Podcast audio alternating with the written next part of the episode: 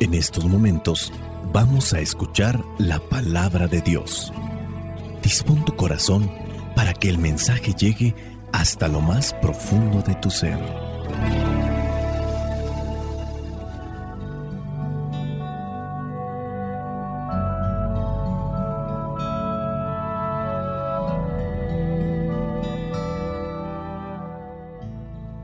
El Evangelio que la iglesia nos presenta para el día de hoy corresponde a Lucas, capítulo 11, versículos del 27 al 28. Dice así, Mientras Jesús decía estas cosas, una mujer entre la gente gritó, Dichosa la mujer que te dio a luz y te crió. Él contestó, Dichosos más bien quienes escuchan lo que Dios dice y lo obedecen. Palabra de Dios, te alabamos Señor.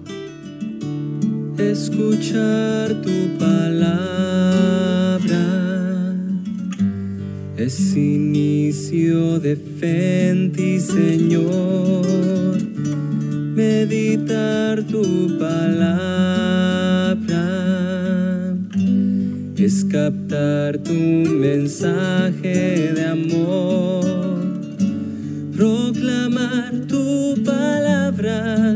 Señor, es estar embebido de ti. Proclamar tu palabra, Señor, es ya dar testimonio de ti, mi Dios. El Evangelio de hoy es muy breve pero encierra este Evangelio un significado importante. Nos da la clave para entender lo que Lucas enseña respecto de María. En el Evangelio se presenta a esta mujer que está admirada por aquella mujer que crió, que amamantó y que dio a luz a Jesús. Muchas personas tienden a admirarse de tener a alguien hay algunos que podrían decir, yo soy hermano de fulano de tal o de fulana de tal, que puede ser que sea famosa. Hay admiración. En este caso también las mamás podrían hacer una referencia hacia los hijos, si es que tienen algo de popularidad o, o, sobresalen. Yo soy la mamá de fulano de tal y si en su caso, me imagino, si son personas gratas, nobles, generosas, lo dirán incluso las mamás con un cierto tipo de satisfacción y orgullo. En algunos escritos apócrifos refiere que esta mujer que le gritó a Jesús era una mujer que vivía en Nazaret y que tenía un hijo llamado Dimas, que como otros jóvenes de Galilea de aquella época, entró en la guerrilla contra los romanos, que era el gobierno opresor, el gobierno controlador del pueblo de Dios. Y que después este muchacho, Dimas, fue llevado a la cárcel y después nosotros sabríamos de este Dimas junto con el otro que se llama Gestas. De ahí se tienen los nombres, estos dos ladrones que fueron crucificados al lado de Jesús. Este muchacho Dimas conocido como el buen ladrón. Bueno, eso es lo que refiere ese escrito apócrifo.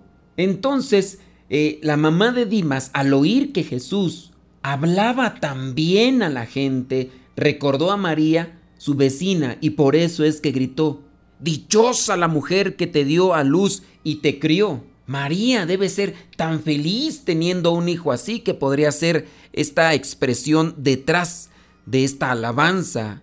Pero esto, como menciono, pues es solamente tomado de un evangelio apócrifo como para remarcar la alegría, la satisfacción, la dicha que puede estar en una persona que reconoce a alguien por las cosas buenas que está haciendo. Jesús le responde a esta mujer que grita en el Evangelio, Dichosos más bien quienes escuchan lo que Dios dice y lo obedecen. En este caso, sabemos que no es que esté despreciando a su mamá, sino que incluso le está dando mayor mérito. La mamá no se debe sentir contenta por el hecho de haber tenido un hijo y que en este caso se está refiriendo a Jesús, sino porque María escucha lo que Dios dice y le obedece. Ahí es donde está la grandeza. Como sabemos, los evangelios hablan poco de María. Lucas habla poco también de ella, a pesar de que es uno de los evangelios más extensos y con más cantidad de detalles. Para Lucas, María es la hija de Sión, ella también podría ser la imagen del nuevo pueblo de Dios. Lucas presenta a María como esa referencia para la vida de las comunidades. Sin duda son reflexiones que también deberían de aplicarse en nuestra vida. Lamentablemente, a veces la falta de razonamiento nos lleva a demeritar el sacrificio y el esfuerzo que nos refleja la palabra de Dios en relación a aquellos que vivieron la palabra. Yo puedo decir con sinceridad que habrá algunos cristianos católicos que han caído en exageraciones, cosas contrarias a lo que dicta la palabra de Dios. Es una realidad, pero estos pocos que por ignorancia, por eh, necedad, por testarudez,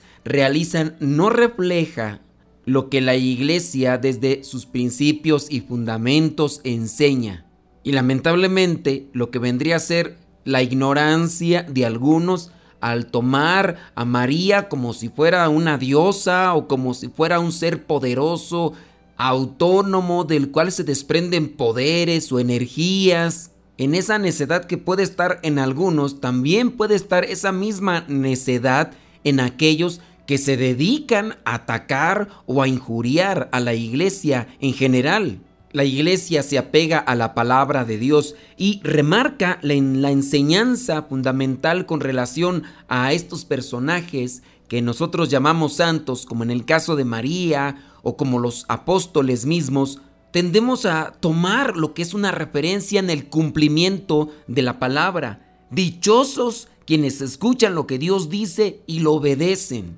Y ahí es donde nosotros podemos también tomar ese camino para alcanzar esa postura de agrado ante Dios. Podemos decir con claridad que para Jesús no valen los títulos de sangre, ni los grados académicos, ni lo que vendría a ser ese tipo de posturas o situaciones sociales o etiquetas que nosotros mismos logramos proponer o establecer en este mundo.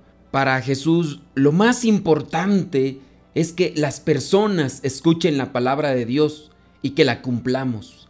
Escuchar y cumplir la palabra de Dios requiere un corazón abierto, un corazón humilde, para poder asimilar también esa palabra y después buscar el cumplimiento. Escuchar y cumplir la palabra de Dios es una tarea permanente.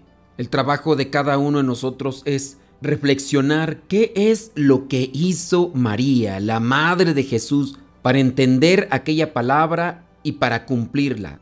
De esa manera como nos lo muestra la palabra de Dios, cuando iba presurosa a ayudar a su prima anciana Isabel, cuando sin que le dijera nada, ella se dio cuenta de la necesidad que tenían aquellos novios de las bodas de Caná. El valor de la palabra no es tanto lo que dice, sino cuanto lo dicho se lleva a la vida y se concreta en obras que reflejan y cumplen con lo dicho y prometido. Recordemos el principio de la palabra evangelizar, que no está solamente en mencionar o hablar de Dios, sino en hacer vida, en hechos concretos la palabra. Eso es realmente hacer la voluntad de Dios y lo que verdaderamente nos hace dichosos y bienaventurados. Se hace necesario y de vital importancia caminar y recorrer el camino de nuestra vida, pero injertados en el Señor, buscando hacer vida la palabra, porque eso es lo que necesita la sociedad, eso es lo que necesita las familias. Sin Dios nada podemos y vamos a caer en las manos del príncipe de las tinieblas, el príncipe de este mundo. Necesitamos oración y reflexión para comprender lo que Dios nos pide a cada uno de nosotros. Dios Padre, te pedimos fortaleza y voluntad para superar todas estas dificultades, todas estas tentaciones que nos quieren alejar de ti, todos estos obstáculos que nos piden realizar en obras concretas lo que es tu mensaje, lo que es tu palabra, que podamos entender la palabra y que podamos compartirla con acciones a todos aquellos que nos acompañan en este peregrinar hacia tu encuentro. La bendición de Dios Todopoderoso, Padre, Hijo y Espíritu Santo, descienda sobre cada uno de ustedes y les acompañe siempre. Vayamos a vivir la palabra. Lámpara es tu palabra para mis pasos, luz en mi sendero. Lámpara es tu palabra para mis pasos, luz en mi sendero.